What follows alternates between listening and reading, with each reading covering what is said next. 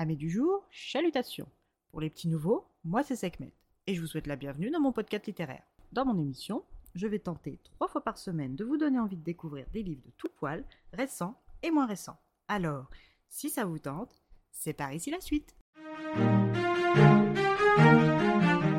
Aujourd'hui, je vais vous présenter La Reine du pays sous la terre de David Duchovny, paru aux éditions Hachette Hiro, collection Le Rayon Imaginaire. Dans cette fantaisie urbaine, nous faisons la rencontre de Emmer Gunnels. Elle est institutrice de cours préparatoires à l'école catholique de Saint-Margaret dans Lower East Side à New York. Âgée de 41 ans, elle est en sus de son emploi professeur particulier pour des riches lycéens désireux de réussir le test d'entrée pour l'université. En couple avec Ken Powers depuis plusieurs années, la routine s'est installée jusqu'à ce que son compagnon décide de publier un livre. En bonne compagne, elle va le soutenir psychologiquement, financièrement et physiquement en partageant la charge de travail sur les recherches préparatoires. Une fois le livre prêt, Ken voit plus loin et veut en faire son Star Wars avec un film à succès. La conférence au Y, un endroit sélect de la ville, est la plateforme idéale pour Ken. Après son intervention réussie, Emmer le retrouve en coulisses accompagné de Alexander Steven et Steven Alexander, tous les deux représentants de CAA, et Anansi, une superbe afro-américaine envoûtante et charismatique. Elle représente les intérêts africains qui s'intéressent à Hollywood et elle s'intéresse à Ken et accessoirement à son livre adaptable en film. Pour pouvoir parler affaires, le petit groupe souhaite se rendre chez Nobu, un restaurant ultra hype de la ville verticale. Ever s'est convié, mais sans bien que Ken préférerait faire comme si il n'avait pas d'attache et surtout oublier son implication dans son succès littéraire. Car oui, même si la plupart du temps il est sûr d'être l'unique auteur, au fond de lui, il sait que sans Emmer, tout ce qu'il touche du doigt serait resté du domaine du rêve. Et c'est le pire moment pour lui d'avoir une conscience. Emmer s'efface et repart seul chez eux, quelque peu que dis-je, totalement frustrée, elle s'arrête pour acheter de la glace qu'elle compte engloutir devant son émission favorite, mais juste avant, elle appelle son amie Izzy, la psychologue de l'école. Son amie lui remonte le moral juste assez pour qu'elle ne s'effondre pas, mais avachée dans son canapé, elle sombre dans le sommeil. Elle est soudain réveillée par des coups frappés sur sa porte d'entrée. Elle pense que c'est Ken qui est trop sous pour ouvrir lui-même la porte, mais quand elle l'ouvre, c'est Sid qui est sur son seuil. Il se fait inviter et s'installe. Cet étranger est un nain aux cheveux noirs épais, avec un nez proéminent et anguleux. Ses yeux sont bleus et aussi agités que la mer du Nord. Et chose étrange, selon la lumière, il est soit beau, soit laid comme un troll. Bref, loin d'être Ken.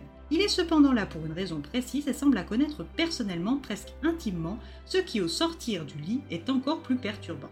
Il lui montre tout d'abord des photos d'elle et Ken à l'époque de leur rencontre, puis il enchaîne sur une vidéo où il est avec Anansi dans un bar, puis en train de se balader sur un trottoir. Sous le choc, Emer ne sait pas trop quoi en penser, puis le coup de grâce tombe, Anansi est une araignée, ancienne déesse africaine contrainte de vivre parmi les humains qui a jeté son dévolu sur Ken. Ce dernier va mourir incessamment sous peu, écrasé par une voiture, sauf si Emer échange son plus grand souhait contre sa survie. Son rêve secret est qu'ils finissent ensemble main dans la main sur une plage durant leur vieux jours. Si elle renonce à son rêve, donc à Ken, il restera en vie mais il n'aura plus aucun souvenir d'elle. Il vivra sa vie avec d'autres et elle seule se rappellera, mais aura interdiction de l'approcher sous peine d'annuler le contrat entraînant intrinsèquement sa mort. Bien qu'Emer trouve les propos de Sid bizarres, elle le croit. Toutes ses recherches sur les anciens dieux païens l'y aident. Ça et son anomalie anatomique congénitale. En effet, lorsqu'Emer était petite, elle avait des crises d'épilepsie accompagnées de visions et elle rêvassait beaucoup. Un jour, sa mère lui fit consulter un médecin qui détecta une tumeur bénigne dans la région du lobe temporal gauche qui lui retira sans toutefois lui ôter ses visions épileptiques occasionnelles. Pour Emmer, même si la pilule est dure à avaler, elle décide de le sauver coûte que coûte. Que va-t-elle faire maintenant que l'homme de sa vie l'a oublié? Va-t-elle réussir à rester loin de lui? Des questions auxquelles seul Emmer peut trouver des réponses.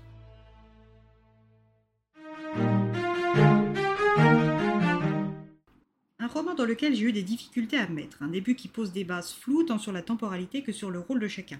Sur le fond, le roman nous interroge sur notre rapport à la morale et notre capacité à faire le bien, peu importe que pour ce faire, il faille souffrir et se sacrifier. En a-t-on seulement envie? Là est le nœud du problème. Pour ma part, je reste dubitative et sur la réserve.